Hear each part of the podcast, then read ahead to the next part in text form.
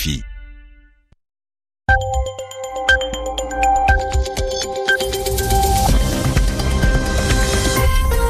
Merci d'écouter RFI les 22h en direct de Paris, 18h en temps universel.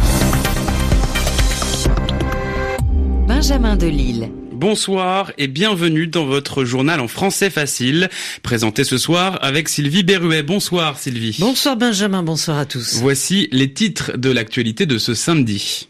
Les États-Unis et la Corée du Nord se provoquent à nouveau. Washington veut, maintenir la pression contre les régimes de Kim Jong-un. La Corée du Nord leur répond de ne pas s'impatienter. Au Chili, les évêques s'excusent d'avoir manqué à leurs devoirs. Ils réagissent au scandale de pédophilie qui ébranle et fragilise l'église chilienne depuis plusieurs mois. Neuf astronautes américains vont s'envoler dans l'espace. La NASA vient d'annoncer une nouvelle mission pour 2019. Elle quittera la Terre à bord de vaisseaux américains. Et puis nous terminerons ce journal avec le mot de la semaine d'Yvan Amar. Le journal. Le journal en français facile. En français facile. On commence avec ce nouvel échange tendu entre les États-Unis et la Corée du Nord, un mois après leur rapprochement lors d'un sommet historique entre leurs deux dirigeants. Ce matin, Mike Pompeo, le chef de la diplomatie américaine, a demandé à ses alliés de maintenir la pression sur le régime de Pyongyang pour qu'il se débarrasse et détruise ses armes atomiques. La Corée du Nord lui a répondu fâché qu'il ne fallait pas s'impatienter, mais les Nord-Coréens ne font pas preuve de bonne volonté. Un rapport des Nations Unies montrait hier comment le pays ne respectait pas les sanctions prises par l'ONU, Vincent Souriau. La Corée du Nord achète du pétrole au marché noir. Elle va chercher le carburant à l'abri des regards en pleine mer, bateau contre bateau, ce qui lui permet de contourner les sanctions de l'ONU très strictes. Depuis décembre 2017, la Corée du Nord n'a le droit d'importer que 4 millions de barils par an.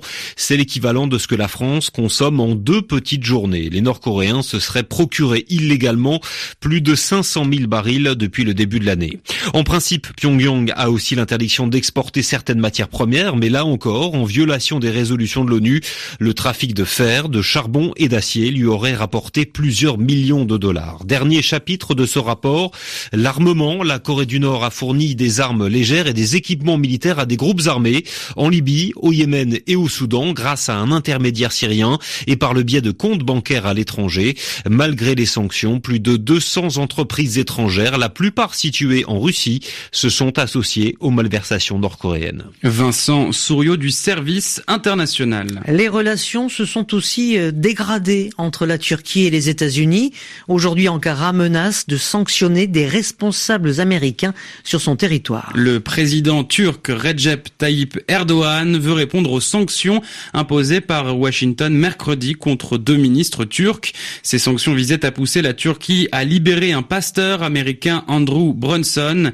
Il est jugé en ce moment pour espionnage et terrorisme par la justice turque. Au Brésil, l'ancien vice, l'ancien président Lula est officiellement nommé candidat à la présidentielle par son parti. Le parti des travailleurs l'a choisi alors qu'il est en prison depuis avril.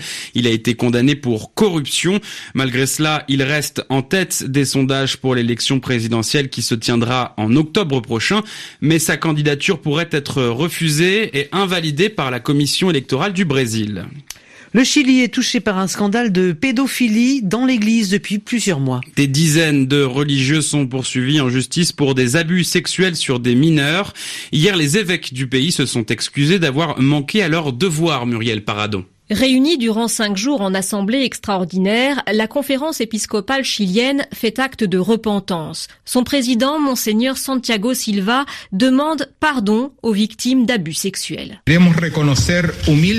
Nous voulons reconnaître humblement que nous avons manqué à notre devoir de pasteur en n'écoutant pas, ne croyant pas, n'assistant pas, n'accompagnant pas les victimes de péchés graves et d'injustices commises par des prêtres et des religieux. Au Chili, 158 personnes, dont des évêques et des prêtres, ont été visées par des enquêtes pour abus sexuels. La justice a recensé 266 victimes. La majorité était mineure à l'époque des faits. En mai dernier, l'ensemble des évêques chiliens avait présenté sa démission au pape. Aujourd'hui, la conférence épiscopale promet de faire son autocritique pour comprendre ce qui a pu se passer et pour que de tels faits ne se reproduisent pas. Muriel Paradon. Toujours en Amérique latine, des centaines de chauffeurs de bus ont manifesté hier à Caracas, la capitale du Venezuela. Ils ont bloqué les principales routes de la ville pour protester contre le coût des pièces de rechange de leurs véhicules. Avec la crise économique que traverse le Venezuela, ces pièces sont difficiles à trouver et beaucoup de chauffeurs ne peuvent plus faire leur travail correctement. Le journal en français facile. Aux États-Unis, Donald Trump aimerait bien être le président de la conquête spatiale. Le chef d'État américain rêve d'envoyer des astronautes sur la Lune et pourquoi pas sur Mars. Il veut même créer une équipe spécialisée au sein de l'armée qui se chargerait des questions spatiales. En attendant, la NASA annonce que neuf astronautes vont se rendre dans l'espace en 2019.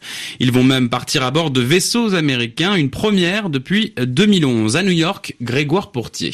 Sept hommes, deux femmes. On connaît désormais les neuf Américains qui se rendront dans l'espace l'an prochain. Surtout, ce sera bien dans des capsules américaines, fruit de programmes ambitieux menés pour la première fois par des entreprises privées. Les systèmes de lancement sont en développement depuis 4 ans et doivent encore être finalisés. SpaceX, porté par l'excentrique milliardaire Elon Musk, doit faire un vol de démonstration sans passagers dès novembre.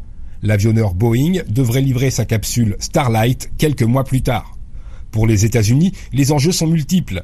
Ces derniers temps, ils étaient obligés de débourser 80 millions de dollars pour embarquer un seul de leurs astronautes dans les fusées du lanceur russe Soyuz à destination de la Station spatiale internationale. Il y a aussi évidemment une question d'image. Se voulant à la pointe de la technologie et de l'innovation, Donald Trump souhaite retourner sur la Lune et conquérir Mars. Enfin, remettre la NASA au premier plan s'inscrit dans une volonté plus vaste du président de garder le contrôle de l'espace et de ne pas se faire dépasser par les ambitions de la Russie ou de la Chine.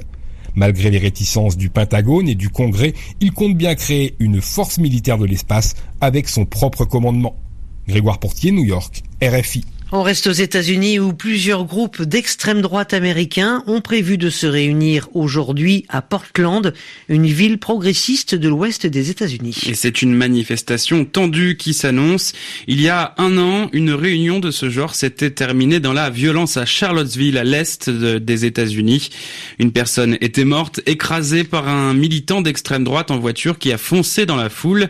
Pour aujourd'hui, la police appelle les manifestants à ne pas emporter leurs armes. En Californie, l'incendie de Mendocino au nord de San Francisco devient le plus important de l'État. Il menace désormais 9200 habitations et touche plus de 60 000 hectares, soit l'équivalent de la moitié de la ville de Los Angeles. Et puis on termine avec le mot de la semaine d'Yvon Amar, il s'agit du mot privilège. Nous voici le 4 août, un anniversaire historique en France puisqu'on peut commémorer, se souvenir de la nuit du 4 août 1789, l'une des dates principales de la Révolution française. Le 4 août, l'Assemblée nationale constituante a voté l'abolition des privilèges féodaux, c'est-à-dire la fin d'un système féodal, qui était un système qui donnait des avantages immenses à deux catégories de sujets du roi, qui étaient les nobles et les ecclésiastiques, c'est-à-dire ceux qui appartenaient aboli les privilèges, c'est-à-dire qu'on les a supprimés. Notamment le servage, c'est-à-dire le fait qu'une grande partie de la population était constituée de serfs, des gens sans liberté qui devaient travailler pour le Seigneur, qui n'avaient pas le droit de léguer leurs biens à leurs enfants à leur mort, tout revenait au Seigneur.